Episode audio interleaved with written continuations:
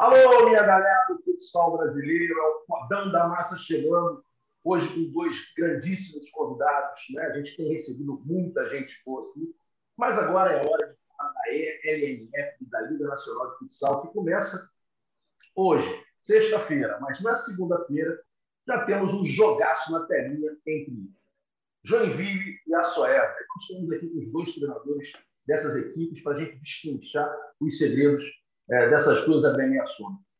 Daniel Júnior, do Joinville, o Morruga, Cacasso Morruga, de muita história no futsal brasileiro, instrutor FIFA. Daniel Júnior também já campeão olímpico, enfim, dois cracassos aqui com a gente.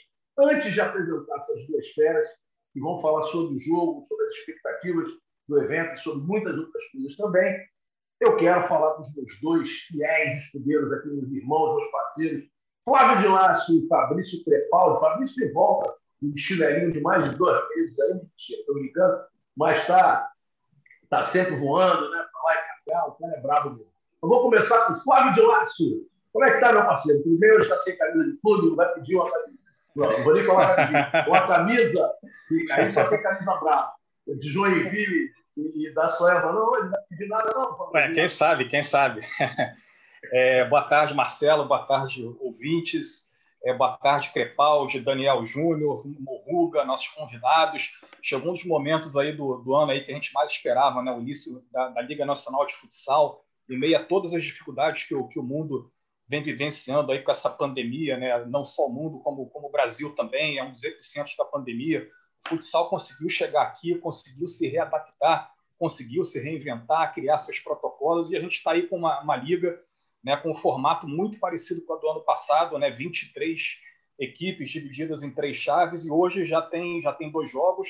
Né, e segunda-feira, o Sport TV, como você falou, vai transmitir aí Joinville e a Soeva. A gente trouxe os dois técnicos do, do, do jogo de segunda para cá, né, esse podcast. Vamos que vamos. É isso, vamos para dentro, vamos para dentro. Segunda-feira, 18 horas. O horário é opção de volta segunda-feira no canal campeão, meu garoto. É isso! A galera pediu, a gente brigou para trabalhar, o negócio aconteceu. Fabrício Crepaldo, meu parceiro, saudade de você. Como é que estão as coisas, meu irmão? Fala, Marcelo. Um abraço para você, para o Odilácio, é, também para o Daniel e para o Morruga. Tudo bem, tudo certo. Eu fiquei fora aí nas últimas duas semanas, mais ou menos, porque estava acompanhando a passagem do Palmeiras para o Brasília, né? Aí a gente fica cheio de trabalho, é mais difícil de participar, mas é sempre um, um prazer participar aqui do Toque Sai. É, você falou muita coisa aí sobre o Morruga, você esqueceu de falar um detalhe importantíssimo sobre ele, né? Que dava nome a um tênis que muita gente ah, teve. Eu ia deixar lá para frente, Como é que Todo é? mundo. Aquela aula ali, ó. Eu balançava Todo mundo lembra. Tá brincando. Todo mundo lembra. Todo mundo lembra da, daquele, daquele tênis, daquela época que era ele, Vander, Danilo, acho que tinha mais um que eu não lembro agora. Mas uma, Vander, um prazer. Vander. É Douglas, isso. Era, acho que era Vander, Morruga, Douglas e Danilo. Então, um prazer fazer esse programa aqui com ele e com o Daniel também. Sejam bem-vindos. Vai ser um programa muito legal. Dois fracassos, dois fracassos, mas o objetivo principal desse bate-papo, é claro que a gente vai falar da história do Morruga, é claro que a gente vai falar da história do Daniel, a gente falou do, outro podcast também que o Daniel participou, mas a gente tem que frisar, porque a gente tem que valorizar a trajetória dos profissionais. Não importa é, muita gente que joga futsal hoje é, só vai saber quem é o Murruga se for lá no Google. Então, assim, quem é um treinador da sua é o Murruga. Os caras não sabem quem foi o Murruga. Os caras não sabem por onde o Daniel passou. Então, a gente tem que valorizar, sim, a trajetória de cada um. O Murruga foi ídolo é, enquanto jogador, é um instrutor FIFA, um cara sensacional. Daniel é campeão olímpico, já vem numa trajetória muito grande também no futsal. A gente vai começar falando do objetivo principal desse bate-papo, mas depois a gente vai destrinchar um pouco da carreira de cada um. Então, é, de cara, meu agradecimento máximo aos dois por estar participando é, dessa, dessa nossa resenha aqui, que é sempre um bate-papo interessante para quem está do outro lado. E esse é o nosso objetivo, atingir a quem está do outro lado, trazer informação e conteúdo para quem está do outro lado. Vamos começar com o Murruga, Daniel. Você me perdoe aqui, mas, Murruga, Joinville e a Soeva. Você entrando na equipe, pouco tempo de treinamento, enfim. Fala um pouquinho sobre esse evento, fala um pouquinho sobre a Liga Nacional de Futsal, sobre a expectativa dessa temporada para a tua equipe. Enfim, E muito obrigado pela presença. Ah, legal. Eu já agradeço já de antemão aí a, a resenha inicial aí, né? Lembrando do meu passado, lembrando de alguns detalhes do meu passado como atleta, né? Mas agora a realidade é outra. Eu, eu vivo um momento de, de grande expectativa, além da estreia na Liga Nacional, a expectativa de estar retornando à Soeva depois de um período longo, depois de sete anos. Eu passei aqui seis anos, quase seis anos na Soeva, então uh, me sinto muito à vontade, me sinto muito bem, conheço o ambiente de Venâncio Aires e, e, e realmente bastante emocionado com esse retorno e aliado a isso essa essa estreia, né? Essa estreia bastante difícil, e, e tu citasse aí pouco tempo de treinamento, na verdade não, bastante tempo de treinamento. Eu tô louco para jogar, bom, imagino, imagino que Daniel também. Quer dizer, eu nem tanto, os jogadores, né, Marcelo? Porque eu, por mim, continuava treinando, sempre a gente tem uh, ajustes a serem feitos, a gente nunca está satisfeito com, com a quantidade de treinamento, a gente sempre quer mais. Os atletas, eu sinto já uma necessidade. A gente fez apenas um amistoso aqui no Sul contra o time do Vandré. E então esse acúmulo de, de, de, de fatores aí uh, me deixam numa expectativa bastante grande para esse início. Uh, a resposta que os atletas estão me dando nos treinamentos, ela, ela, ela é muito boa.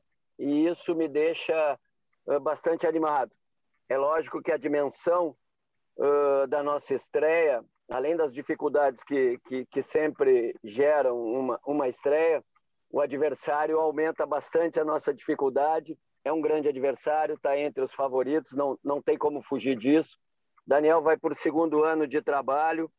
Daniel um treinador da nova geração que vem e merecidamente foi afirmado na equipe do Joinville pela capacidade que vem demonstrando nos seus trabalhos.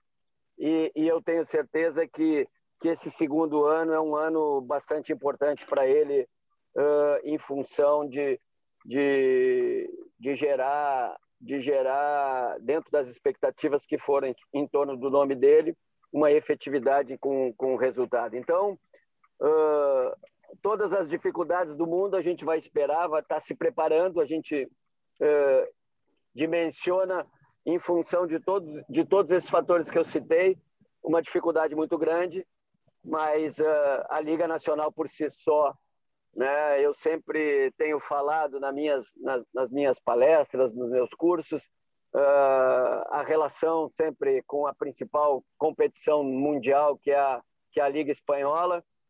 Esse ano ela está mudando um pouco, mas se não, a gente sabe que desde que ela inicia, dois ou três favoritos no máximo, eu pôs o Barcelona e Interview.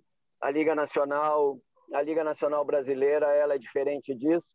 A gente não, não pode deixar de citar pelo menos seis candidatos no início da competição. A gente abre já a competição com no mínimo seis ou sete candidatos uh, ao título e por isso a dimensão de, da grandeza da competição e da dificuldade da competição. Não, maravilha. E quando eu citei o pouco tempo, Burga, claro que eu sei que você entendeu, é, pelo fato de você ter chegado na equipe nesse momento. A equipe vinha com, com outro treinador, que é o Guilherme Berto, um, um grande treinador, com um outro tipo de modelo de jogo. Então, essa adaptação ao teu trabalho já está garantida. Os, os atletas, você acabou de falar, né, que eles estão respondendo muito bem aquilo que você deseja. Então, a minha preocupação é exatamente essa: se essa transição já se deu por completo ou se vai ser um caminho a ser percorrido ao longo da temporada. Mas era só esse pequeno detalhe. Ao contrário, já falando com o Daniel aqui, é, Daniel, com uma equipe é, que fez um grande trabalho na temporada passada, é, que ele já tem uma, uma, linha de trabalho há bastante tempo também, porque ele vinha é, da base, né, vinha da equipe de 20, tem muitos atletas que ele, ele trouxe, mas ele já tem um grupo de um ano de trabalho. Fala um pouquinho da tua equipe nessa temporada, o que, você aproveitou bem, o que, você descartou da temporada passada, o que, você espera para essa competição, né? Bom, boa tarde, Marcelo. Obrigado pelo convite novamente. Boa tarde, Morruga. Sempre bom estar na presença do Morruga. A gente se enfrentou em algumas oportunidades aí quando o Morruga estava em Concórdia. e estar tá próximo do, do, de caras como o Morro e tá, enfrentá-lo aqui na, na, Liga Nacional é sempre um grande aprendizado, porque você falava de história, né, né Marcelo? E, pô, esses caras têm uma história que eu sempre falo assim, que nós treinadores, nós temos que não entender apenas o nosso modelo de jogo, mas entender do futsal, né? E esses caras nos ensinaram muito ao longo da história, né? É, jogando, né? E agora há muito tempo já treinando o Morruga, mas tinha uma equipe muito qualificada aqui em Concórdia, então importante, importante ver o Morruga de novo, sabe? Esses caras assim trazem a trazem uma qualificação muito grande para a competição. Daqui a pouco o Daniel volta, a gente faz outra pergunta para ele, a gente segue é, com o Morruga. Ô, Dilácio, faz uma pergunta para o Morruga, por favor. Tá bom. É, Morruga, a gente sabe que é, a maioria das equipes trabalham com metas né, para a, a, curto prazo, a longo prazo. É, o, o, que você espera da, da Soeva para essa temporada da Liga Nacional de Futsal? Traçaram, traçaram uma meta, chegar numa fase tal, buscar pelo, buscar o título. O que você poderia falar sobre essa temporada aí? Bom, uh, a gente, a gente, como renovou muito a equipe, como está reiniciando um trabalho, uh, como tem pouco parâmetro em termos de, de amistosos e de jogos no momento, a gente vai, a gente está estabelecendo metas a curto prazo, né? Eu, eu preciso, eu preciso de, de, de algumas respostas né, no andamento da competição. Eu trouxe quatro, quatro jogadores de São Paulo que eu, que eu não os conhecia por indicação, indicação de empresário, indicação de amigos, de grandes atletas que eu convivi, como, como no caso do Sandrinho, me indicou alguns jogadores, e, e eu estou começando a conviver com eles eles não têm nem experiência ainda em Liga Nacional, jogadores que um, um era da BB, outro, outro era juvenil do Magnus, tem a experiência toda no Magno. Eu peguei alguns jogadores aqui uh, do interior do Rio Grande do Sul que vinham então eu preciso saber como esses jogadores vão se comportar, principalmente no aspecto emocional, em cima das adversidades, em cima dos, das, das, conquistas, como, como vai ser o comportamental da minha equipe. Eu não conheço ainda. Eu sei como estão treinando, eu sei como tecnicamente, taticamente eles estão me respondendo. Eu não sei ainda e vou e vou desenvolver e vou e vou procurar ajudá-los a gente a suportar as dificuldades e, e, e, e, os momentos, até mesmo os momentos de, de glória, uh, eu vou tentar construir com eles um, um, um aspecto comportamental para que a gente trace, sim, a partir daí, daqui a quatro, cinco jogos, uh, uh, eu posso ter uma noção e posso traçar uma meta da onde a Soeva pode, do que que a Soeva pode buscar esse ano. Mas de momento, tu me desculpa, não estou fugindo da tua pergunta, mas a realidade é essa, cara. Eu preciso, preciso de mais subsídio, de mais vivência com esses atletas em situações, uh, situações de jogo propriamente dito, para poder uh, ter um, um, parâmetro melhor e aí sim projetar até para minha direção, chegar para minha direção e dizer, nós temos condições de, de almejar alguma coisa nesse sentido ou não.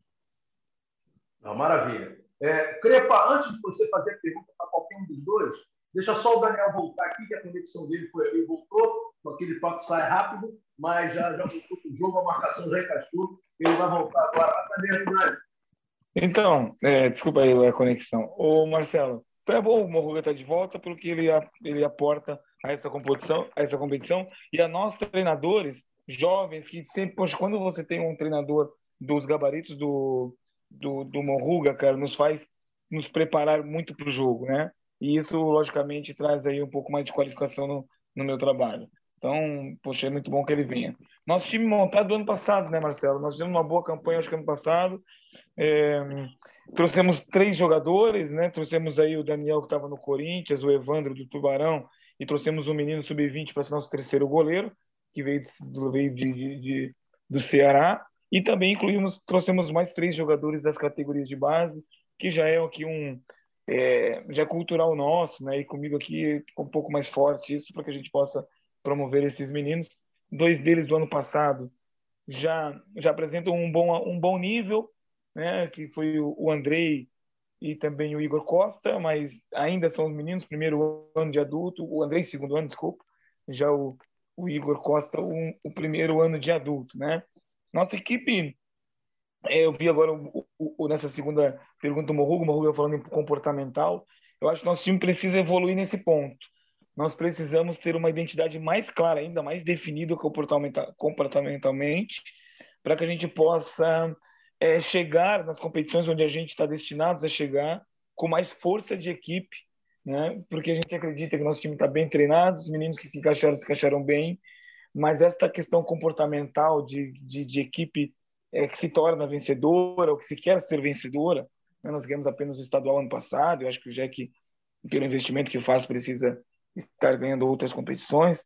Precisa é, tre não treinar, mas flertar e melhorar o seu comportamento de vencedor. Né? O Morruga, vencedor do jeito que foi, sabe muito bem permear estes caminhos, estes locais. Né? Ele está nesses locais e sabe o quanto isso é importante em jogos difíceis. Porém, não posso exercitar apenas nos jogos difíceis, tiros difíceis, estou falando em relação às finais, né? aquelas que te colocam para frente ou não. Então, desde o primeiro momento, acho que eu espero da minha equipe, logicamente os resultados positivos, mas principalmente essa, esse comportamento de equipe vencedora, que a gente tem, tenta trabalhar no dia a dia, né? com, com os treinamentos, mas os jogos é, são aí daqui um pouco laboratório para que esses jogadores que são tem bastante jogadores aqui já experientes, sim, né?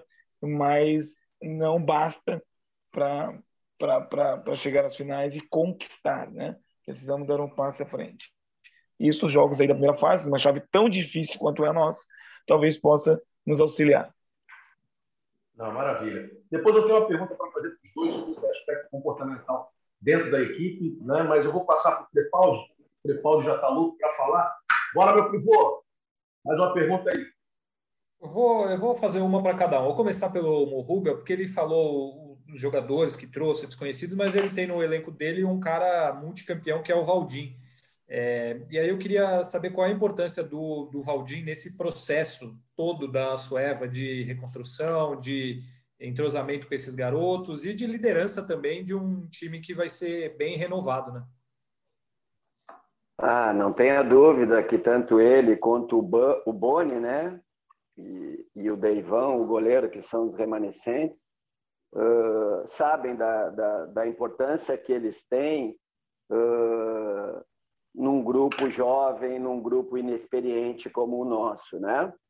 E, e eles me demonstraram uh, bastante tranquilidade para assumir essa responsabilidade mas ela não pode ser uma coisa exagerada nem uma coisa forçada. Eu mesmo disse para eles que depois da primeira semana de, de, treinamento e vendo as atitudes deles, que eles vão, vão passar muito mais informação com as atitudes deles, com a forma como eles se comportam, como o horário que eles chegam no treinamento, a maneira como eles uh, aceitam as propostas do treinamento, a maneira como eles encaram a parte da preparação física, a parte da fisioterapia, o, o pós-treino, o, o, antes do treino, uh, muito mais, e eles ainda têm o domínio e têm o controle, uh, de uma forma geral, do grupo verbal, mas é, é muito mais no comportamental. O Valdim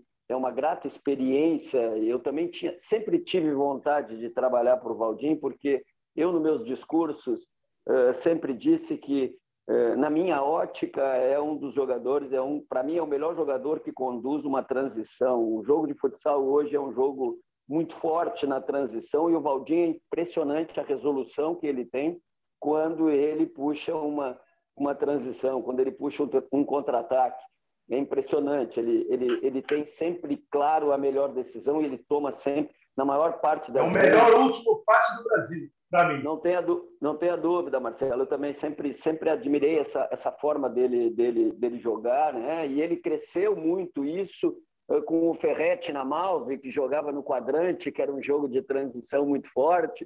Ele desenvolveu muito isso. E, e eu sempre tive o a, a, curiosidade de trabalhar com ele. O Valdinho é impressionante, cara. O Valdinho, ele, ele parece uma criança de 15 anos, Marcelo. Ele chega antes, ele está sempre com a bola no pé.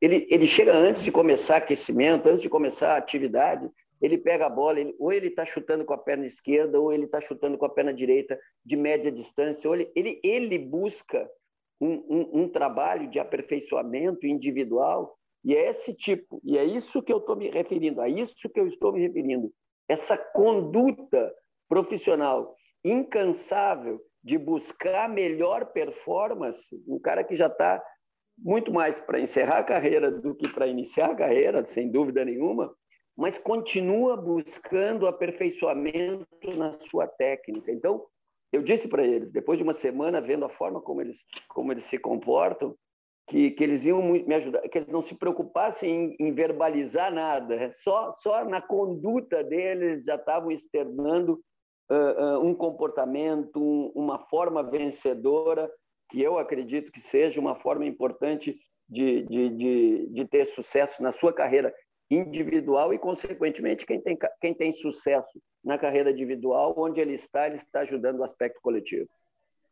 É, é exatamente sobre isso eu queria fazer, é, pergunta aos dois. Né? É, o, o, processo coletivo ele passa por um amadurecimento individual, isso é claro, e passa pelo comportamento individual também. É, como vocês trabalham isso? Vocês, em cada clube, vocês têm auxílio de psicólogos, é, ou terapia comportamental, cognitivo comportamental, é uma coisa que eu estudo bastante, eu gosto muito dessa área. Tem coach. Como é que vocês trabalham isso? Ou é muito mais dentro do contexto do vestiário, daquela troca de informações pelos atletas mais experientes? Isso também é muito importante. Ou tem uma ajuda de um profissional específico para esse desenvolvimento?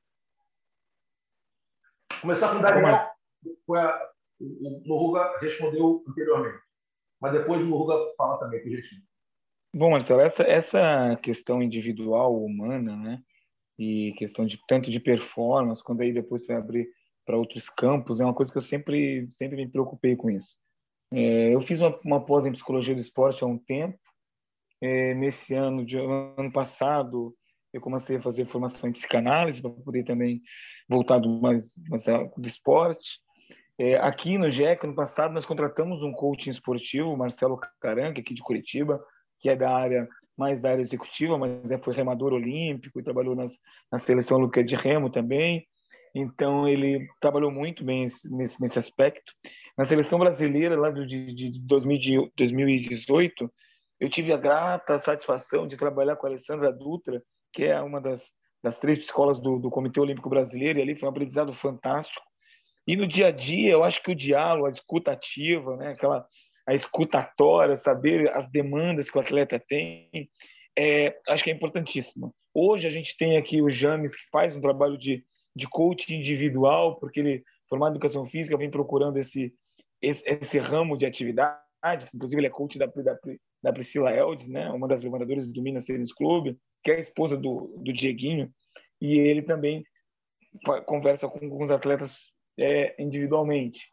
É, mas na minha, na minha, hoje mesmo tivemos um caso assim de conversa com um atleta meu, eu fico muito perceptivo a essas questões comportamentais é, para conversar diretamente com o atleta. Então eu tenho os outros os outros settings, digamos assim, né, como a psicanálise fala, setting clínico, né, a quadra é isso, a beira da quadra é isso, Daqui um pouco eu consigo ir conversa, chamo eles para tomar um café e conversar sobre as questões, outras questões que não sejam apenas da performance esportiva, mas também ela, mas que pode afetar para cima ou para baixo e que a gente pode auxiliá-los nesse sentido. Então o clube, o clube hoje tem nessa nessa esse trabalho com com o James é, de uma forma assim menos estruturada que o ano passado, no passado era bem estruturada mesmo com o Marcelo Caran, menos estruturada e eu gosto muito de entender, ter o um entendimento do, do, do, atleta na sua, na sua psique, no seu comportamento, naquilo que se afeta o seu desempenho, não apenas só o desempenho, porque pô, o esporte é muito complexo, né, Marcelo? Você que está por dentro do esporte total e todos que estão aqui, e o, e o Morruga também, é uma complexidade muito grande o esporte e me preocupa muito todas essas questões. Então, aqui no Clube de Trabalho, assim, eu tenho esse, esse cuidado, esse cuidado de saber o que vem acontecendo com os, tanto com os mais velhos quanto os meninos, porque a gente também tem isso, né, de achar que os meninos são aqueles que mais precisam ou não, aqueles que apenas precisam, né? E às vezes a gente esquece os mais velhos que têm uma carga assim também num fim de carreira, de transição de carreira, do que vai ser, do que construiu, né? E outras questões que precisam ser observadas. Ah, perfeito. Que bom ouvir isso. Que bom que, que isso está acontecendo. Murruga, como é que funciona? Primeiro, pessoalmente, para você, como você trabalha isso, E no clube que você está, você, você gosta de ter esse apoio é, de um profissional ou de mais de um profissional para ajudar nesse contexto? Com certeza, Marcelo. Infelizmente, né, uh, a gente sabe que a grande maioria das equipes ela não tem esse aporte, né, um modo geral, uh, as equipes não têm esse aporte. Eu sempre me preocupei muito com isso, e aqui na Soeva, falando da, do meu clube agora, a gente tem, uh, não da maneira adequada, mas a gente tem uma psicóloga voluntária que vem uma, uma vez por semana, é certo, e eventualmente ela consegue vir duas vezes por semana. Uh, a gente sabe que não é o ideal, eu gostaria, e conversei com ela uh, já algumas vezes, mas já é um trabalho voluntário, a equipe não tem condições hoje de bancar um, um psicólogo que, que faça parte da comissão permanente, que eu acho que é o, que é o ideal. Né? Esse psicólogo, ele para que ele tenha elementos que ele possa realmente uh, uh, contribuir de maneira efetiva, não que ela não nos ajude, ajuda muito, né? Principalmente a gente teve agora caso de um atleta que ficou quase um mês nessa pré nessa pré-temporada um mês machucado, ela, ela deu um suporte muito grande eh, no, no, que, no que tange ao, ao emocional do atleta, mas eh, eu entendo que, que, assim como o preparador físico, assim como o fisioterapeuta, assim como o treinador, o psicólogo tem que estar diariamente, né? Para que ele tenha, para que ele tenha o, o processo, para a resolução do processo mais rápido, porque a Susan, que é a nossa psicóloga, ela vem uma duas vezes por semana então, ela agora em dois meses, ela teve oito ou dez contatos com os atletas. Isso, isso, isso demanda, Daniel sabe bem, que, que tem estudado muito mais do que eu a área, uh, demanda um tempo para que a gente possa direcionar as nossas ações para realmente uh, resolver ou tentar resolver ou direcionar a resolução do problema uh, e auxiliar o, o atleta nessa busca. O que, que eu utilizo, Marcelo? Da experiência, da vivência, da convivência, dos relacionamentos que eu tive com, uh, uh, com atletas, com treinadores, na minha vida como, como atleta e como treinador, uh, o feeling, a observação. Eu procuro muito observar durante os treinamentos, principalmente, muito observar o comportamento para aí sim eu busco também com a Susan uma orientação, porque como eu não sou da área, não, sou, não, não tenho estudos diretos relacionados a isso, uh, eu busco uma orientação da psicóloga para que eu, né, pontualmente possa também buscar ou passar para eles uma segurança, um apoio e, e, e, fundamentalmente é dessa forma que eu, consigo, que eu procuro trabalhar, né? Gostaria que fosse de outra forma, muito mais intensa, porque eu acho que hoje uh, uh, o aspecto, como a gente já falou anteriormente, comportamental, emocional, ele tem uma interferência, principalmente numa competição no, no, no alto rendimento, uh, pode, pode fazer uma grande diferença esse apoio, esse auxílio e essa ajuda. Na realidade, eu, eu costumo dizer sempre, eu, eu, eu normalmente falo isso, é, a gente tem como mensurar muito facilmente até a parte técnica, é, olhando primeiro a parte técnica, você já consegue identificar uma coisa ou outra, principalmente vocês que estão nos treinamentos e a beira da quadra. A parte tática, fundamentalmente. A parte física, é, ela é mensurada pelos preparadores, fisiologistas enfim, e, e, tudo mais, mas a parte emocional, a gente tem uma dificuldade muito grande. Né? Os principais atletas do mundo já estão buscando é, é, é esse tipo de, de trabalho há algum tempo e muita gente tem preconceito com essa área, quando, na realidade, muitas vezes ela é determinante é, na tomada de decisão, e principalmente numa final ou no momento decisivo. É, esse papo é muito bom, é até um papo para um programa inteiro, mas a gente quer falar de bola também. Então, vamos para Fabrício Crepaldi e Flávio de Lácio. Ô, de Lácio, eu vou inverter agora. Deixa o Crepaldi fazer uma, você faz a outra. Vai lá, Crepa. É, eu queria perguntar para o Daniel é, que diferenças que ele vê com relação ao começo do trabalho dele no, no ano passado é, para esse agora? Claro que tem todo um contexto de pandemia, mas de ser um, um, já um outro ano comandando a maior parte do elenco, todo mundo te conhecer melhor. O que, que muda para você? Já estar há um ano e meio, né, pelo menos, no comando do time, ou de lá de quando você pegou o time já nos seus primeiros meses, enfim, diferença de você já estar um, um tempo maior do que estava na, na, outra temporada quando assumiu o Joinville? Bom, então, o, a diferença é, eu nunca me preocupei muito com, com, com, a questão de resistência dos atletas, porque como eu já era auxiliar técnico do Wander, então já conhecia quase todo mundo que estava por aqui. Eles conheciam também o meu trabalho, do Wander para cá, do Wander, né? Depois, quando eu assumi na primeira temporada, também alguns, muitos, alguns saíram, mas muitos ficaram. E eu não tinha nenhuma resistência em relação ao trabalho posto para eles, mas eu tinha uma, uma, uma, uma curiosidade de saber como, eu, como seria eu, como como seria o meu trabalho, né? Como seria meu trabalho posto numa categoria adulta, que vinha de uma base da, da categoria sub-20, então os trabalhos, a mudança também, porque foi uma, uma ficaram algumas coisas do do Vander que que foram excelentes. O Vander deixou aqui uma uma uma riqueza muito grande em termos de cultura, digamos assim, esportiva. É, por exemplo, te cito, por exemplo, a bola parada, né? Os Wander também também a questão técnica do jogo. O Vander sempre primou por, por, por times técnicos, então deixou.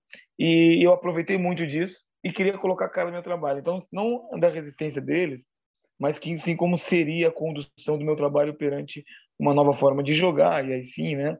É, ou diferente, né? Sem juízo de valor, logicamente. E isso no, teve a pandemia que já nos brecou a questão de testagem, né? e depois lá na frente, tanto que a gente ano passado demorou uns 4, 5 jogos para engrenar. Nós fomos no Paraná, ganhamos jogos, mas não com não com satisfatoriedade. Depois fomos no Rio Grande do Sul. Um jogo que fez nós mudarmos a chave assim de entendimento foi o jogo de contra Carlos Barbosa, que nós tivemos muita dificuldade, Erechim também, mas Barbosa tivemos muita dificuldade e nós tivemos que adaptar o nosso jogo aqui com conversas internas e ajustes e ajustes. E aí o time foi. Esse ano a diferença é que o caminho que já está andando, né? E aí eu posso me preocupar com outras coisas do jogo, já com os conceitos bem definidos, muito bem definidos. Essa essa curiosidade, digamos assim, né, como não tenho mais uma certeza muito grande do trabalho, do, da minha relação com o trabalho, da minha relação com os princípios do jogo, certeza muito grande. É, e evoluindo a equipe, né? Hoje nós estamos aí, acredito que, que um trabalho mais completo, né? Porque passamos da fase daquela fase conceitual mais completo. Então, essa facilidade, que vai mais comigo mesmo do que a relação dos atletas, né? mas mais comigo mesmo, de como seria o meu trabalho, com o aproveitamento muito bom do Wander que ele deixou aqui, com uma ideia um pouco diferente daquilo que tinha, né? Então, e a pandemia que veio, mas agora já totalmente solidificada, então hoje está muito mais fácil assim a compreensão minha comigo mesmo, deles também com o meu trabalho, em relação ao que a gente vai é, oferecer de jogo nessa temporada. Oh, legal, legal. Emenda uma aí de lá, contigo mesmo. Vamos lá. É, vou só rapidinho, rapidinho, de lá, só um minuto. Vocês sabem que enquanto a gente está falando aqui, ele está fazendo 875 matérias. É impressionante. Cada coisa que vocês falam é uma matéria do outro. É brincadeira esse é, Vamos aproveitar o, o, assunto aí que o, que o Daniel estava falando agora, do, do Joinville na, na temporada passada. É, o Joinville fez uma campanha muito boa na, na, primeira fase, né? foi o líder da, da sua chave, aí estreou muito bem no mata-mata contra a própria Soeva, né? passou aí com autoridade, enfrentou o Pato, né? foi uma, uma quarta de final ali dramática, né? cada um venceu um jogo, o Joinville levou na prorrogação, aí de repente pegou o Corinthians na semifinal ali e, e as coisas acabaram não funcionando. Que lições, Daniel, você tira da, dessa temporada passada, especificamente dessa eliminação para o Corinthians. Sim, nós fizemos grandes jogos, principalmente os primeiros jogos dos mata-mata, nós fizemos bons jogos, né?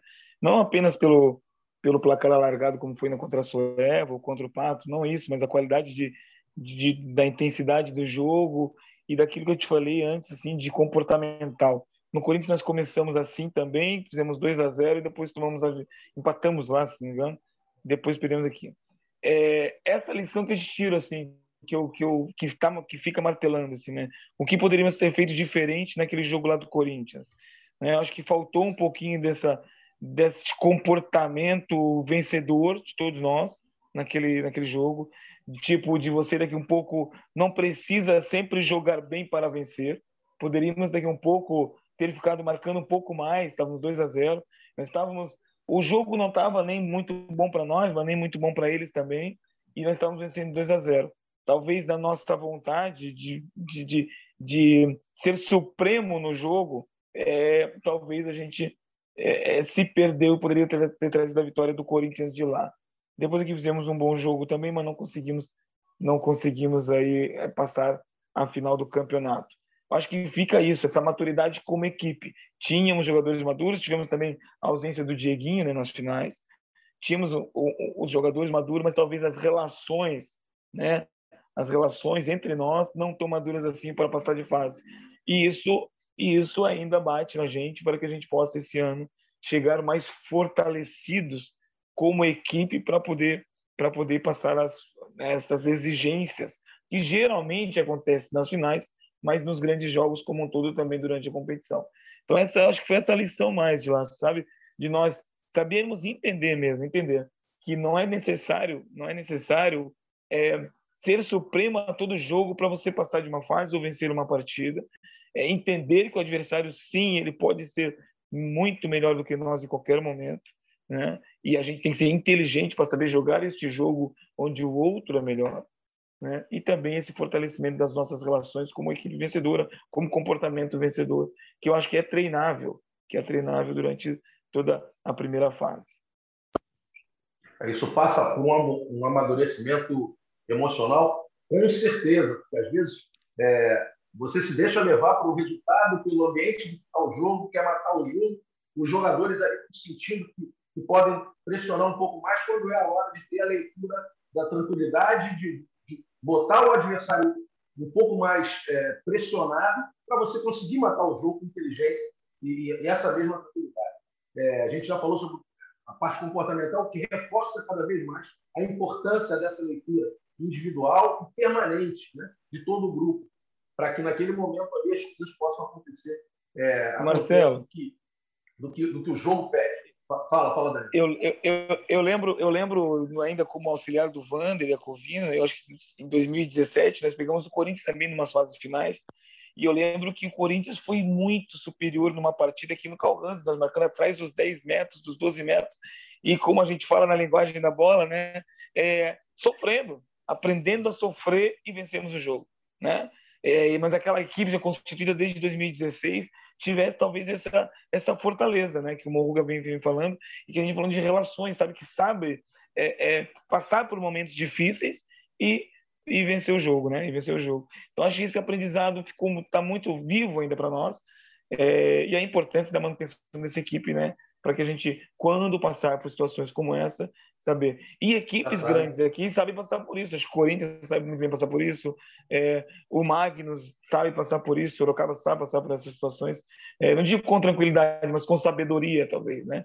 Com sabedoria. Isso, isso. A tranquilidade é isso. A tranquilidade é você ter equilíbrio. Ninguém vai ficar é, zerado de, de, lado. Ao contrário, tem que estar pilhado, mas tem que estar é, com uma inteligência emocional no dia. Ponto. Eu acho que é o, é o ponto principal. Murruga, eu queria que você falasse um pouco da tua equipe. Jogador por jogador, se você puder, é, característica principal, porque a galera está ouvindo, a galera quer ver o jogo, a galera precisa. E a gente também, é, tem muito jogador que está subindo, jogador que veio de São Paulo, como você disse, a gente precisa conhecer esses caras para dar moral para esses caras. A gente precisa valorizar o atleta de futsal. Então, é importante que vocês aproveitem esse momento e passem para a gente quem está chegando, quem já está, enfim, quem vai jogar. Não precisa dizer o quarteto que vocês vão, vão entregar a Mariola para o bandido. Não pode, não pode. Mas falando do, do, do da equipe, já está bom demais para quem vai assistir e para a gente também. Por favor, Morro. Agora tu me derrubou. Porque se eu achei que eu tinha uma carta na mão que era a surpresa, o desconhecido para o Daniel. agora, agora, agora tu me derrubou. Não, me ajuda, legal, legal. Deixa o cara legal. Sete, outro legal. Não, legal, porque eu acho que tem que promover sim. Eu trouxe, eu trouxe o Kelvin, o goleiro, o goleiro que foi sub-20 do, do, do, do Magnus, já foi seleção brasileira, categoria de base Uh, não sei se, acho que não, o Daniel não chegou a trabalhar com ele na, na, seleção brasileira. Ele trabalhou com, com outros treinadores da base, acho que foi sub-17. Uh, continuo com o Deivão, que era o goleiro do ano passado. Uh, eu tenho eu tenho na posição de fixo, né? O Boni como o jogador mais experiente, mas eu trouxe o Isidoro, o Heitor Isidoro da ABB, tem toda a experiência na, de jogos uh, importantes em São Paulo.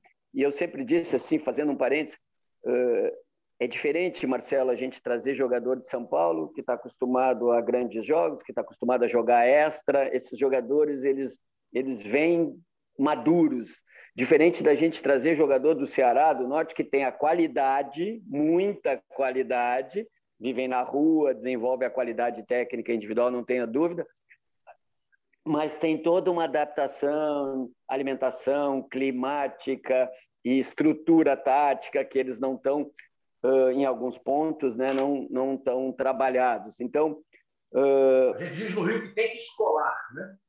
Tem que entrar é, nas... exatamente. Passo a passo. E esses e os, e os paulistas é impressionante, né? O paulista vive tudo todo o tempo aí, né? O mundo particular. Então, Uh, trouxe o Isidoro, que é outro, que é outro back de referência, e, e tenho mais uh, um jovem da cidade, o Rafael, e o Maninho, que já jogou na Soeva, que, é, que joga aqui o campeonato regi regional, mas que é um jogador de uma intensidade que é exatamente isso que eu estou buscando. A minha equipe muito intensa, e é uma característica dos jovens, né? Jovens são intensos, são inquietos, né, Daniel? E, e, e essa e essa inquietude, essa intensidade, eu tenho fomentado bastante na minha equipe. E o Maninho é um back chato, daqueles que pivô nenhum gosta eh, de enfrentar, sabe? Que ele, toma, ele vai tomar dois dribles e vai de novo, entendeu? Uh, nessa busca da intensidade. Depois eu tenho o, o Valdim e o Ian Lucas nas alas. O, o Ian uh, jogou comigo no Tapera, o ano passado tinha ido para Uruguaiana, mas em função da pandemia também não jogou. Uh, o Lima, que foi o capitão do sub-20 da, da CBF, eu trouxe também. Tem toda a, a bagagem tática, estrutural e, e, e entendimento, uh, principalmente no aspecto tático do coletivo do jogo, que é um jovem também buscando seu espaço, liderança, ter sido capitão do, do da CBF Sub-20 já traz uma, uma boa bagagem, né? Então, também busquei alguns pontos assim nesse aspecto que eu não precisasse uh, me preocupar tanto com esses aspectos paralelos e eles já já, fosse, já fossem responder mais rapidamente a isso e, e, e isso tá, tem acontecido. Na ala esquerda eu tenho o Pedro, um canhoto que, que já trabalhou também comigo no América de Trapera, que o ano passado estava no, pra, no, no, no, Praia Clube, jogou com, com o Neto lá no Praia, teve problema de lesão. Eu aposto muito uma qualidade técnica individual muito boa. Tá, tá fazendo um casamento com o Valdir muito bom. Não escuta isso, Daniel. e, e, e, e, tem e também me, me, me deixado bastante satisfeito com o desempenho nos treinamentos. De pivô eu trouxe o Igor, um paulista também, que teve na Rússia. Né? Esse, esse foi o jogador que teve algum problema de, de lesão, está voltando agora, uh, ainda não está nas, na, nas melhores condições. Trouxe também o, o, Lucão, que é um pivô de referência, uh, foi base do Magnus também, pivô canhoto. E, e, também utilizo o Ian Lucas como, como pivô de, de movimentação, em alguma variação tática. Então, um grupo, um grupo com, com, com a experiência de, de, dos jogadores já citados, com jovens buscando o seu espaço, mas também com uma, com uma vivência já uh, uh, num, numa segunda formação. Eu tenho Duda, que jogou no, no, na equipe que foi vice-campeão ano passado aí, que enfrentou o Daniel, o Ala, capitão da equipe, o Duda de São Lourenço, não me lembrava o nome, o Duda, o, o Duda, que era capitão do São Lourenço, está aqui comigo também, um jogador que tem uma boa experiência, me dá uma sustentação também Esse numa tá outra formação. Então, Daniel, vou... tem liderança pra caramba. É, né? não, foi, foi. É, é legal, é exatamente isso. É, esse aspecto pontual que eu, que eu procurei também, exatamente isso, para encurtar um pouco o caminho. Como eu já tinha que conhecer muita gente, eles tinham que se conhecer, trazer algumas lideranças, eu acho que foi, foi fundamental. E eu, e eu realmente pensei nisso, pensei muito nisso na construção. Eu preciso de ajuda para encurtar o tempo né, de, de, de resposta. E, e, eu espero que realmente tenha dado certo. Aparentemente deu certo, Marcelo. Bacana, bacana. Muito legal. Daniel, despeja aí agora.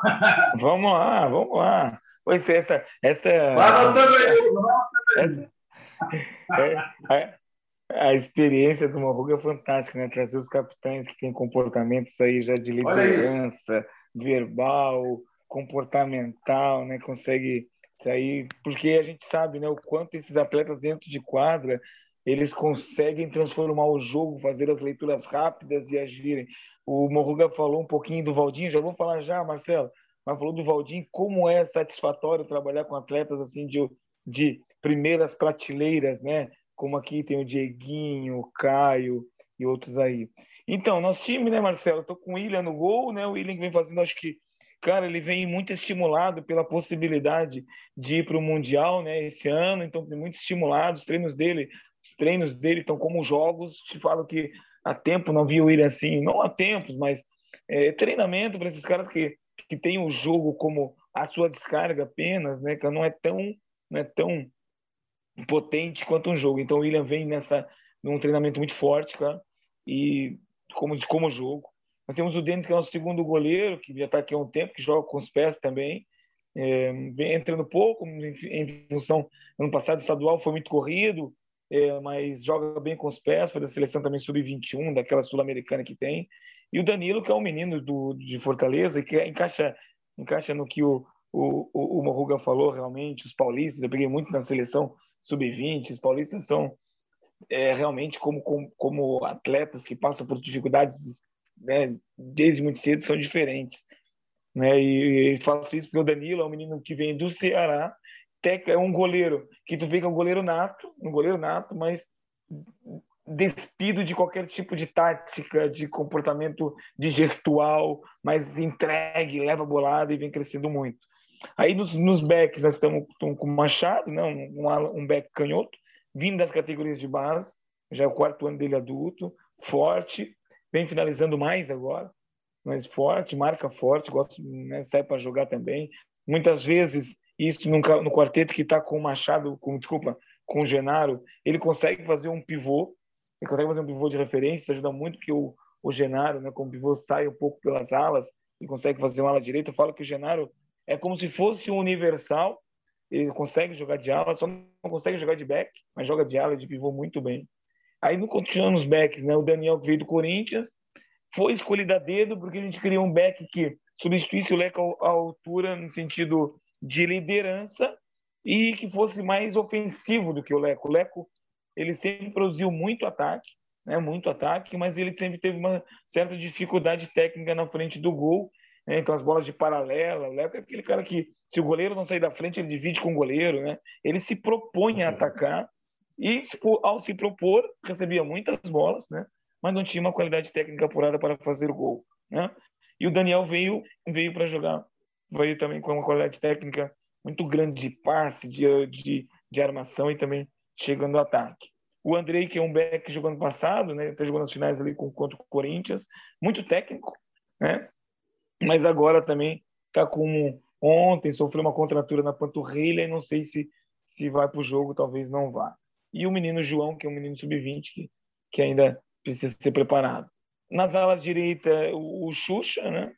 Que, que, muito forte, muito determinado. Eu falo que ele está que nem o Diego, o Diego do Flamengo, mais velho e mais e mais muito, mais muito melhor, jogo, né? mais inteligente para o jogo, uma força física tremenda. Sempre ele foi, é... sempre foi. Sempre foi. Mas ele está mais, mais seletivo. Né? É impressionante a, a, tomada de decisão dele está muito acima da média é, de um tempo para cá. Além do que já é. Um líder nato, assim, aquele líder chato, Tu olha para ele assim, é um cara que ele é chato, chato que não gosta das coisas que não são feitas, chato da bola parada, chato do bem, né? Que que quer a performance a todo momento e cobra muito dos outros. É, aí nós temos o, o, Caio, o Caio, o Marcelo, um, olha, um dos atletas mais inteligentes que eu já vi passar pela Crona aqui, que eu trabalhei. Inteligente como atleta, inteligente como pessoa, sensacional. Sabe, constrói o jogo, constrói o jogo, destrói o jogo, assim, uma cultura também, que o diálogo com ele é muito fácil, muito simples, de compreensão, ajuda todo mundo e faz o dele muito bem feito. O casamento dele com o Dieguinho é sensacional. Né? Aí temos o Evandro, que veio de Tubarão, uma força fantástica, um jovem, né? Veio substituir o Rodriguinho da temporada passada, e uma força, Marcelo, assim, de força física, né? de posição, uma qualidade técnica muito grande e vem finalizando muito de média distância, as bolas paradas muito bem também.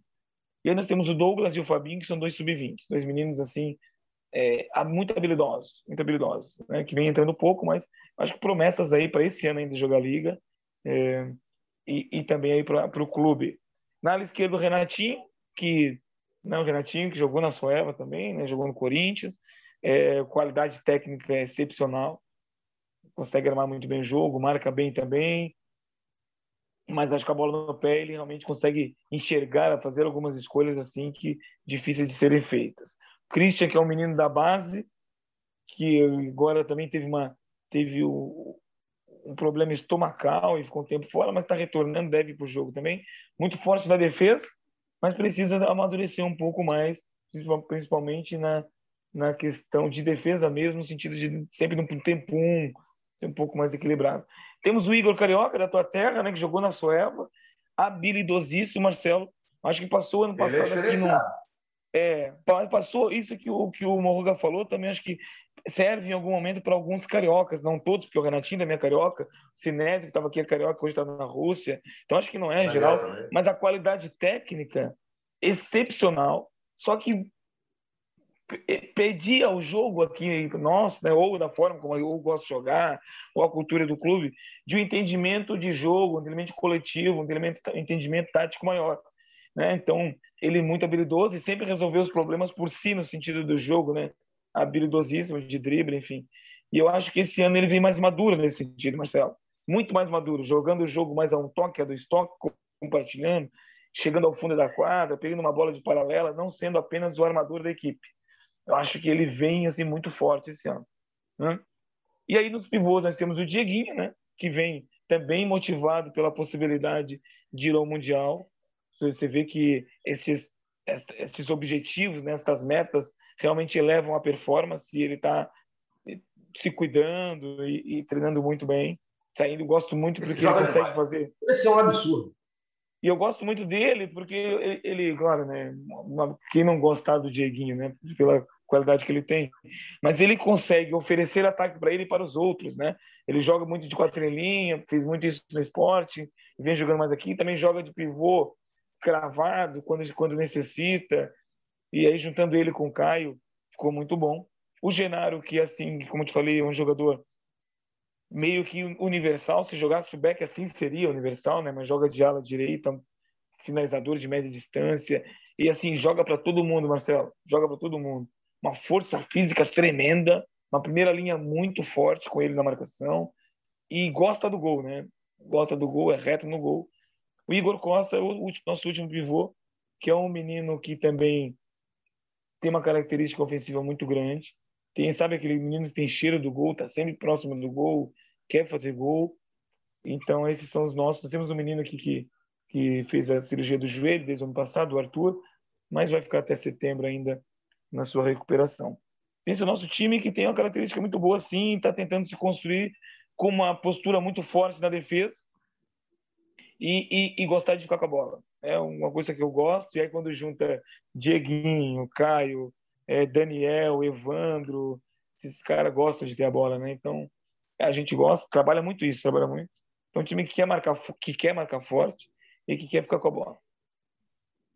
Eu vou falar só uma coisa, que jogo segunda-feira. Vocês dois é, gostam de. Claro que a gente vai ter defesa, claro que tem que ter defesa, claro que tem que ter é, a estratégia de cada um no momento certo. Mas é jogo de futsal, meu amigo, é jogo de intensidade. É jogo que a galera quer ver. Aquele jogo amarrado, aquele jogo... ninguém quer ver, não. A galera troca. Aí a gente perde para outros esportes ou para é, outros aplicativos, etc, etc. E a, o, nosso produto acaba não sendo valorizado. E vocês dois valorizam o jogo. Vai ser muito bacana isso segunda-feira. Tenho certeza disso. Ô, Crepaldi, mesma pergunta para essas férias aí. Os caras, ó, os caras já deram a cola toda. Eu falei isso aqui para poder aprender com eles, para o meu comentário ficar tranquilo. Marcelo, não, é... antes, Marcelo, antes do Crespaldi, só, só acrescentar que, que eu acho que segunda-feira, com certeza, a ousadia vai prevalecer. A ousadia, é ela, ela é uma característica de alguns jogadores e, e, eu acho que tanto o Daniel quanto eu, eu com certeza, uh, valorizo e, e, incentivo. Isso é uma coisa que a gente espera, a gente espera cada vez mais, porque infelizmente é a gente vê cada vez menos, né, de jogador indo para cima, é, decidindo o jogo no, no drible, na jogada individual, e acho que quanto mais a gente tiver de volta isso, pelo menos é melhor para o futsal. E até eu, eu, ia fazer uma pergunta para os dois em cima disso. É, como que vocês esperam a liga desse ano especificamente, depois de tudo que aconteceu? A liga do ano passado ela foi meio aos trancos e barrancos ali, muito tempo parado, aí um jogo atrás do outro, um novo formato que se repete esse ano. É, vocês acham que tecnicamente, por exemplo, a liga desse ano tende a ser melhor do que a do ano passado por conta de uma preparação mais tranquila, sem ter os treinamentos em casa? É, qual a avaliação que vocês, vocês fazem pensando na liga desse ano? Quer ir, Daniel? Pode, mas eu, eu, eu respondo rápido. Eu acho que a gente, eu respondo, eu respondo bem rápido. Vai, eu acho que a gente, Marcelo, eu acho que a gente tem que pegar de exemplo o que, que ficou do ano passado. O exemplo do campeão. O campeão era uma equipe que tinha essa ousadia como, como, como arma ofensiva, né? Claro, um, uma organização, uma, uma organização prévia, um sistema def, uh, defensivo definido, mas uh, o improviso e a ousadia uh, faziam do Magnus uma equipe, fez do Magnus uma equipe vencedora. Eu espero, eu realmente, é, eu realmente espero que que, que que a gente consiga, né, a maioria das equipes consiga repassar, repassar novamente o jogo para os atletas, né? Claro, organizar, organizar, divido a quadra em três, em três pontos, a quadra de defesa, meio da quadra para trás, onde eu tenho uma participação na organização muito grande. Quando a gente evolui para uma zona central, a minha participação já diminui e quando eu passo para o campo de ataque, definitivamente não existe a minha participação. Aí, cada vez mais que a gente vai evoluindo para próximo do gol do adversário, cada vez mais uh, a liberdade e, e, e, a decisão é do atleta, assim que eu tenho pensado o jogo e assim que eu tenho construído, vou procurar fazer com que a minha equipe jogue. Legal, legal, legal.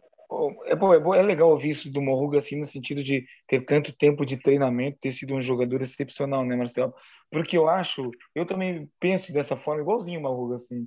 E, só que eu vou te falar que em algum momento causa até estranheza a alguns atletas quando tu, tu, tu, tu, tu partilha das decisões com eles, né? Quando tu entrega para eles não como forma de cobrança, que se a coisa não acontece, mas quando entrega para ele o jogo, as decisões do jogo, porque a gente sabe que, eu te falo o seguinte, eu não posso ter um time como eu tenho, né, de investimento, mas são investimentos porque eles têm qualidade técnica, né? E, e, e daqui um pouco eu colocá-los numa caixa daquilo que apenas eu quero. Logicamente que eu tenho minha organização, como todo mundo tem, né? o PC falava muito disso, né? que os modelos de jogo eles te oferecem para que você tome as melhores decisões do jogo e favorece seu atleta. Então eu não posso né, tirar isso do atleta, eu falo para eles todos os dias. Então, por exemplo, nós temos um modelo de jogo, ó, nós temos essas opções, mas o jogo não morre aqui, né? O jogo tem muito mais e com a qualidade que vocês têm, vocês conseguem fazer. Eu acho que por um tempo, é, só um pouquinho mais, né? O, poxa, o, o Morruga como instrutor FIFA sabe, deve saber muito disso. Por um tempo o jogo ficou prostituído taticamente, do tipo, faz aquilo que eu quero e ponto final, né? E aí o atleta, e vou te falar nas categorias de base, eu peguei atletas assim que, que se assustam com as responsabilidades, não dadas no sentido de que eu vou te cobrar do que vai acontecer, mas a responsabilidade que é dada a mim, é dada aos atletas, é dada aos outros, e que todo atleta gosta de ter no sentido de construção do jogo. Então, o meu incentivo também é esse, que esses atletas eles realmente consigam, de acordo com meus princípios, meus modelos, para que a gente consiga debater, tenha um jogo organizado, que a gente consiga conjuntamente fazer um jogo, mas que eles entendam realmente que é necessária e, e preponderante a participação deles é, na construção do mais, do mais do que a gente pode ofertar. Eu também partilho dessa ideia do Morruga, né? E, e, e, e vejo que, se, se por isso, segunda-feira deve ser um grande jogo. E só para acabar, acabar na, na, na pergunta falada, todo treinador sempre pediu tempo de treino, né, Marcelo? Isso é verdade. Né? A gente no campo é. não tem tempo para treinar, então tivemos tempo né, de tentar qualificá-los. Agora é a hora. Né? De tentar qualificá-los. Não, maravilha. Vai lá, Dilácio, faz aquela pergunta brava que só você sabe fazer. Vamos, Vamos lá. Pergunta difícil para os dois treinadores. É, quem vocês apontariam como favorito ou os favoritos, ou bloco de times favoritos a, a essa Liga Nacional de, de, Futsal 2021? Que Joinville, Corinthians, Carlos Barbosa, uh, Magnus, Atlântico, a gente não pode fugir disso, né? Que são os que eu acho que, que que procuraram manter né, uma linha de trabalho, a grande maioria desses. O Atlântico mudou, levou o Gordo, mas o Gordo também buscou uh, alguns atletas que já tinham trabalhado com ele. Mas a CBF, Corinthians, Magno, Joinville tem a continuidade do trabalho. Eu acredito muito nisso, eu acho que isso beneficia e favorece muito essas equipes, que têm, além disso, da continuidade, muita qualidade. É, eu também entendo, eu também fico com essas equipes, né? Acho que nós, o Magnus, o Corinthians, o, o Barbosa, o Atlântico de Erechim, é, sempre faz um bom trabalho lá, como o Morruga falou também, consegue é, conseguiu levar outros atletas. Eu vejo nessas equipes também, sempre vejo ali o Corinthians sempre muito forte, né? O, o, o Magnus defendendo o título também com bom trabalho e e, mantendo uma base também. A nossa base é, foi, foi é, permaneceu esse ano para a gente tentar realmente chegar na, na, na, final do campeonato, né? Sabendo que é um percurso totalmente como o Morgan falou, nós temos seis equipes que iniciam e outras duas ou três que vão se candidatando sim a chegar lá, como foram aí as equipes no, nos anos anteriores. Eu fico nessas equipes também. É, eu talvez, Não, talvez Ô, ô, Marcelo, talvez, talvez acrescente o Tubarão, em função de não ter ganho a Taça Brasil em casa, que, que os prognósticos eram para ganhar, com certeza o Lacerda está mordido, hein? Bem mordido. é, da maneira como ele, é agitado lá, ele já botou filho em todo mundo lá. Ele é bravo, o bicho é bravo também. É bom, é bom, gosto muito dele, cara. É, muito, é uma pessoa muito boa. Enfim, acompanhei muito o Pato, né? Me chamaram várias vezes para para palestrar, enfim. Então, acompanhei muitos treinamentos dele. Ele é a mesma pessoa. Ele no jogo, é no treino, é, enfim, é, aquela intensidade toda e é muito bacana. Vamos mudar um pouquinho de assunto. A gente falou da Liga, a gente já falou da Soeva, já falou de Joinville e tal. Mas a gente teve a mudança de comando da seleção brasileira. Isso é um ano de Mundial. É... Daniel, treinador de seleção de base, já foi campeão ali é, Murruga, instrutor FIFA, acompanha todas as competições mundiais, tem as informações também lá. Qual é a importância da seleção brasileira hoje, ou das seleções brasileiras? A gente não está falando de uma, a gente está falando da base do futsal masculino, a gente está falando do futsal feminino e também da base do futsal feminino. Dessas, dessas seleções estarem na CBF e o que a gente pode prospectar com essa mudança. Qualquer um pode começar. Aí quem quer começar? Vou ser rápido, vou ser rápido, Marcelo, porque eu acho que o Morruga, por, por ter passado tantos anos ali, e deve estar por dentro até dos processos como um todo, né? Já que né, como instrutor FIFA. Mas eu lembro que na última vez nós passamos. Até com a camisa da FIFA, não falou? Sim, já anotei. Casualmente. Casual, casualmente. Ah. Marcelo, Comentarista tem que estar ligado em tudo, Fala, fala Daniel. Na última vez que passamos aqui, falávamos da questão da, do, da, do futsal ser olímpico, né? E eu falei para você naquela oportunidade que a importância não apenas de entrar no cardio olímpico e tudo que traz, mas estar também aí é, sendo é, fazendo parte do Comitê Olímpico Brasileiro com toda a estrutura que tem, né? Agora com a CBF, acredito que essa estrutura de pessoas, estrutura física, né, essa estrutura até de estrutura política, digamos assim, né, ela cresce enormemente, né, e nós temos aí, poxa, talvez a possibilidade de, de não que nunca perdemos, acredito, com a seleção, mas de uma vez por todas seremos hegemonicamente o melhor futsal de por muito tempo, né, porque se a gente conseguir realmente é, colocar as categorias de base num tempo maior de treinamento, né, como essa essa estrutura nos oferece, acredito que que seja boa. Então penso dessa forma, mas acredito que o que o Morruga por todo o conhecimento que tem e por ter passado em inúmeras seleções aí sabe muito bem por dentro como funcionou e como pode funcionar daqui para frente. Legal, legal. Morruga. É, cara, o que, que, que, a gente que, que a gente tem, o que, que a história já nos mostrou, né? O aspecto estrutural administrativo foi o que foi o que dificultou em muitos anos muitos trabalhos, né? Uh, a gente a gente conviveu lá na Colômbia, né? A gente sabe a dificuldade toda da seleção brasileira uh, uh, que acabou que acabou levando para dentro da quadra a falta de organização, a falta de preparação, a falta de estrutura e esse passo agora é o passo definitivo para que a gente tenha, daqui para frente, nenhuma preocupação em relação a isso. Né? Nós vamos ter, sim, condições, porque hoje nós temos. O futsal desenvolveu tanto que a gente tem jogador no mundo inteiro. Então, não tem condição da gente, financeiramente, não poder avaliar um jogador que está jogando em Portugal, não tem condição de avaliar um jogador que está avaliar uh, uh, constantemente, ter, ter, ter um representante, ter um, um auxiliar técnico do, do, do, do, treinador, do, hoje o Marquinhos Xavier, que vá, viver, que vá viajar o mundo inteiro, que dê condições para que esse, para que esse auxiliar e acompanhe, uh, uh, não por vídeo, né, Marcelo? A gente sabe, a gente falou do aspecto comportamental, uh, acompanhe o, o, o, o atleta de forma mais próxima. Então, a questão estrutural vai fazer uma diferença enorme.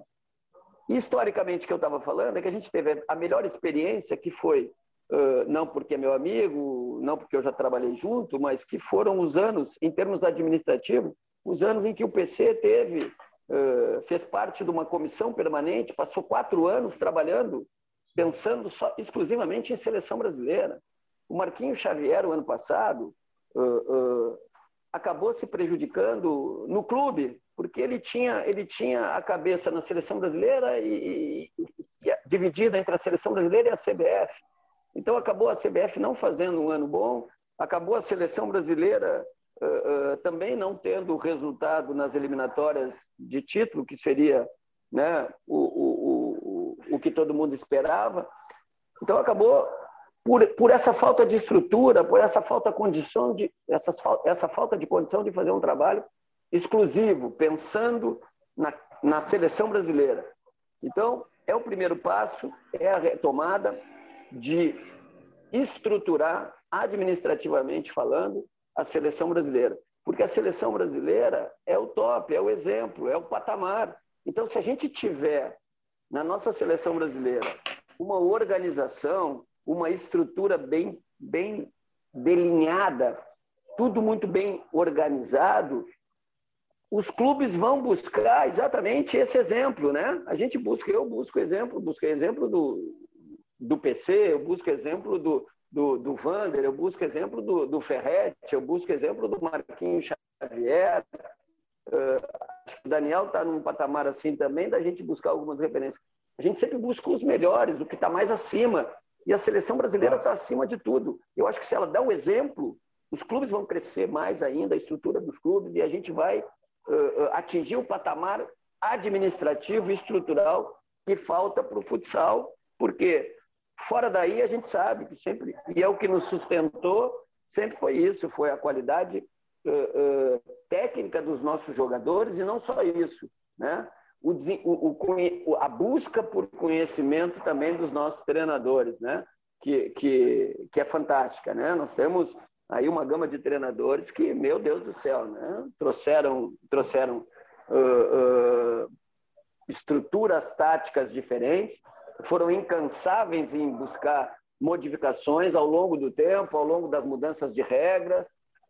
Então, são as referências e eu acho que a seleção brasileira ela tem que ser a referência. Ela não pode ser uh, que nem que nem já fazendo um parâmetro que nem as nossas federações. O problema que nós tínhamos aqui no Rio Grande do Sul a liga dividida com a federação. Quando a gente fala em divisão já já cada um para um lado.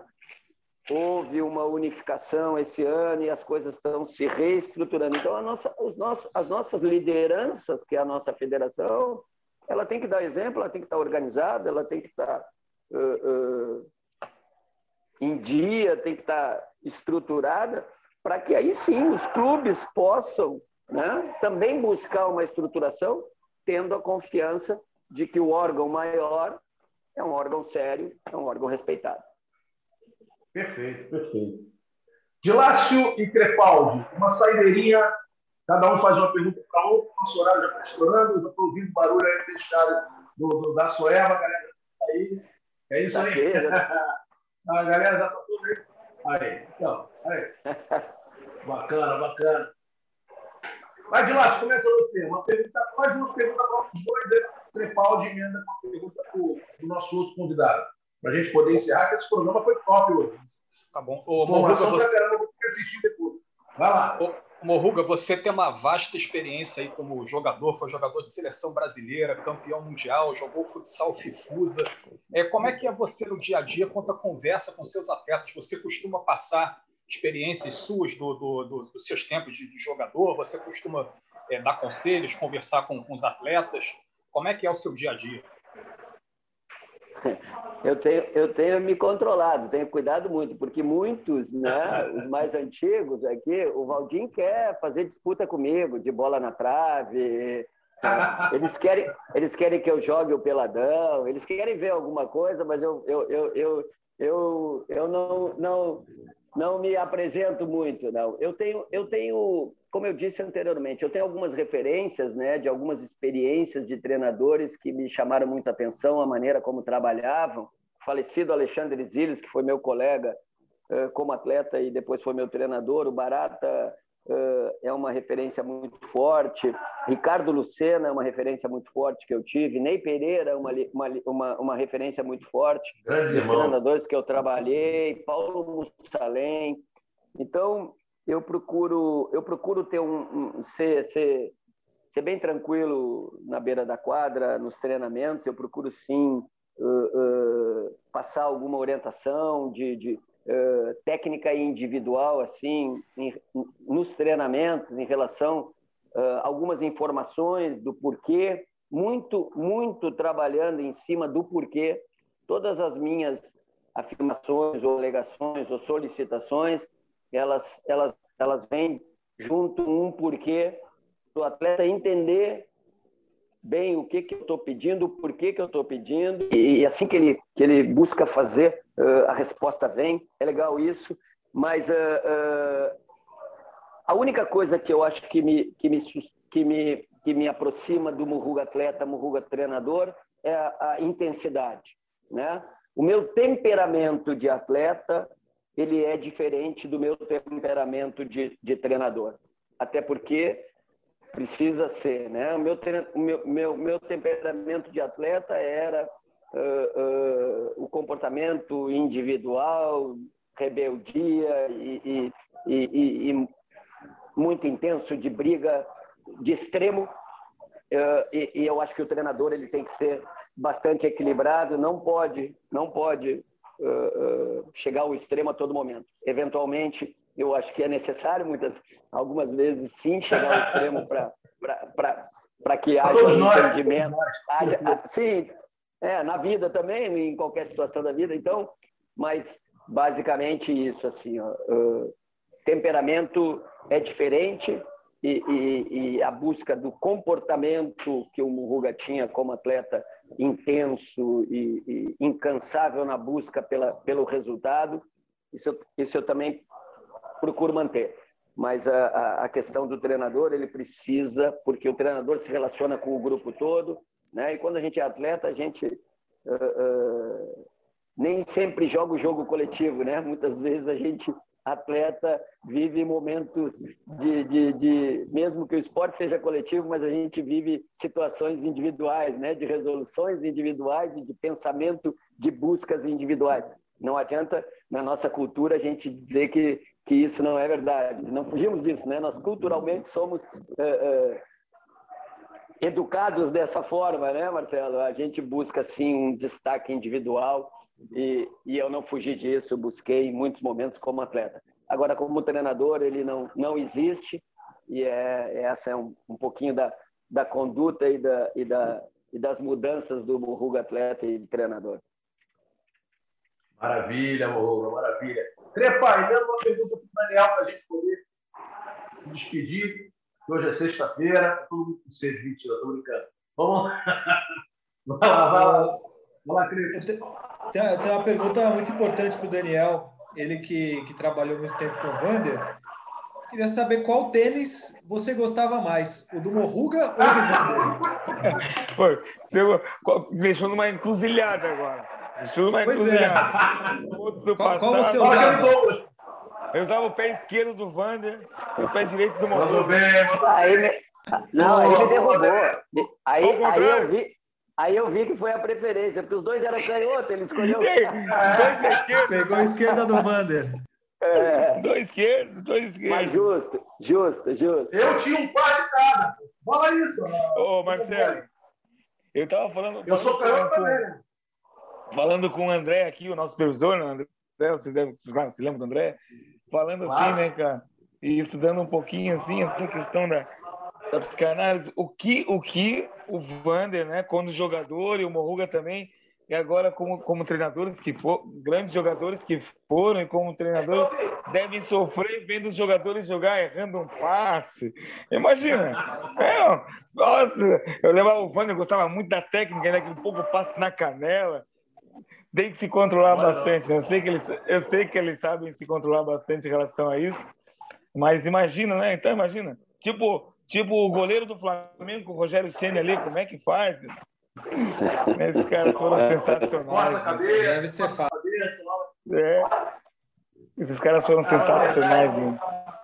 A verdade é que vocês dois são dois caras, são, são caras especiais. É, Daniel, ainda jovem na questão de treinador de uma Liga Nacional, é o segundo ano que está fazendo, mas já tem uma história gravada, né? o trabalho que ele faz, o trabalho que ele fez, é a vencer é, os Jogos Olímpicos da Juventude. E o Morruga, pô, por toda a história, cara, você é referência para muita gente, para muita gente que jogou futebol de salão, para muita gente que jogou futsal, que veio logo depois de você. Pode ter certeza que você é, é Ontem eu estava escrevendo sobre essa polêmica maluca aí, Manuel com, com o Falcão, né? Quem é melhor? Quem é melhor? Eu quero nem saber quem foi melhor. Mano. Tem uns caras que já estão no Olímpico, e você, enquanto jogador, está lá também. Você é referência para todo mundo. Então, de qualquer maneira, todo mundo tem que te aplaudir muito por tudo que você fez para o futsal brasileiro. Muito obrigado de verdade. Aos dois. É uma honra, estou emocionado de falar isso, porque eu, eu vi o futsal, amo futsal, Escrevi na minha pele aqui, a futsal na veia, e falo isso com muito respeito para vocês dois. Porque não é fácil pegar uma seleção brasileira uma semana de treinamento lá, botar cara a tapa numa competição olímpica e ser campeão, sair campeão. Como não é fácil também defender a seleção brasileira, como tantas vezes você fez, é, como jogador. Então, meu agradecimento máximo por vocês dois estarem aqui hoje na nossa resenha. Obrigadão por tudo. Marcelo, muito obrigado. Foi um prazer enorme e, e, e sem demagogia nenhuma. Uh, tu sabe da importância que tu tem uh, junto com o crescimento uh, do futsal brasileiro, né? Fazendo parte, liderando, liderando o, o, a mídia do Esporte TV, de uma emissora importantíssima a nível nacional e, e incentivando e, e, e, buscando sempre uh, ajudar no crescimento do esporte. Então, particularmente aqui, te agradecer por todo esse tempo que tu tem dedicado, é lógico que é uma paixão tua, mas é a nossa paixão, então a gente pode dividir uh, esse momento agradecendo muito, te agradecendo muito uh, por tudo que tu tem feito pelo futsal brasileiro uh, e nos ajudando a, a, a sustentar e, e, a fortalecer a, a, modalidade. Um abraço, Daniel, um abraço e até segunda.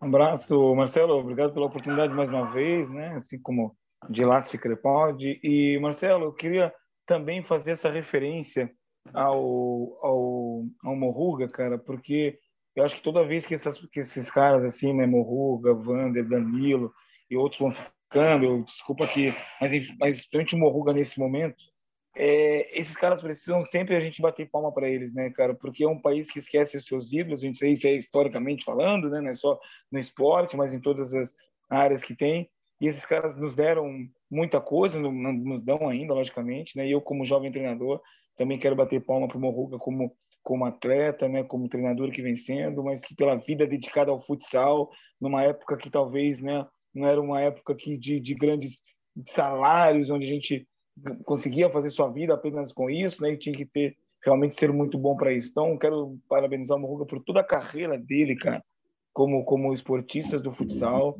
como jovem treinador, dar os parabéns mesmo, bater palma, que esses caras precisam ser reverenciados toda vez que estão na presença, na nossa presença, né? Então, que seja um bom jogo na, na sexta, Morruga, né? Um jogo bem jogado, mas realmente, cara, eu acho que só para finalizar, Marcelo, acho que esses caras precisam. Não sei se existe, talvez seja ignorância minha, mas gente precisa criar um livro né, com essas pessoas que, que fizeram do esporte mais qualificado do que ele poderia ser. É, Morro, então um abraço mesmo de coração, cara. Um abraço e, e bato palma de coração por tudo que tu fez e ainda faz pelo esporte, tá bom? Temos que fazer um livro chamado Futsal da Fama. Aí é com meu amigo Fábio de Lácio e o outro amigo Fabrício Crepaldi. Eu escrevo só o prefácio. Os dois são craques demais. E a gente não faz nada sozinho, cara. A gente é uma equipe. Né? A gente tem, não é só o Dilácio, não é só o Crepaldi, tem o Dandan também, que pensou nesse formato de podcast. A gente está produzindo agora, mas é uma equipe. E a gente tem um background também, né? uma galera que trabalha muito para que a gente possa levar futsal para todo mundo. Dilácio, suas considerações finais aí fechamos aqui mais um programa. Muito obrigado aí ao, ao Morruga e ao Daniel pela participação. Né? Daqui a pouco está começando a, a, Liga Nacional. Na semana que vem a gente volta já falando da primeira rodada, puxando pelo factual da segunda rodada, já é, falando sobre todos os assuntos do, do futsal aí que, que acontecerem no, nos próximos dias. E é isso, né? Vamos aproveitar a Liga, né? Vamos desfrutar aí desse, desse bem nosso aí, que é esse, esse campeonato maravilhoso aí que está começando. Valeu! Vai, Crepa! Valeu, Marcelo. Um abraço para você, de Lácio Morruga, Daniel. Obrigado pela participação deles e esperamos uma liga muito qualificada, que seja mais uma temporada muito boa, com grandes jogos, grandes gols, é, times fortes. Vamos lá, aproveitar, esperamos tanto, né? Já começando quase em, em maio a liga e vamos aproveitar para desfrutar da competição mais uma vez. Semana que vem a gente está de volta. Um abraço a todos. É isso, minha galera. Final do nosso podcast foi sensacional. Presença do Morruga e do Daniel Júnior, dois cracassos, treinador, treinadores, perdão, respectivamente, de Açoeva e de Joinville. Então, ó, fica a dica. Segunda-feira começa ali um jogaço às 18 horas no Sport TV. Joinville e Açoeva. E daqui, ó, a gente só para em dezembro, passando pelo Mundial de Futsal, que provavelmente vai estar aqui na telinha do Sport TV. É futsal na veia o ano todo. Tamo juntos. O podcast Toque Chega semana que vem. Aquele abraço. Valeu!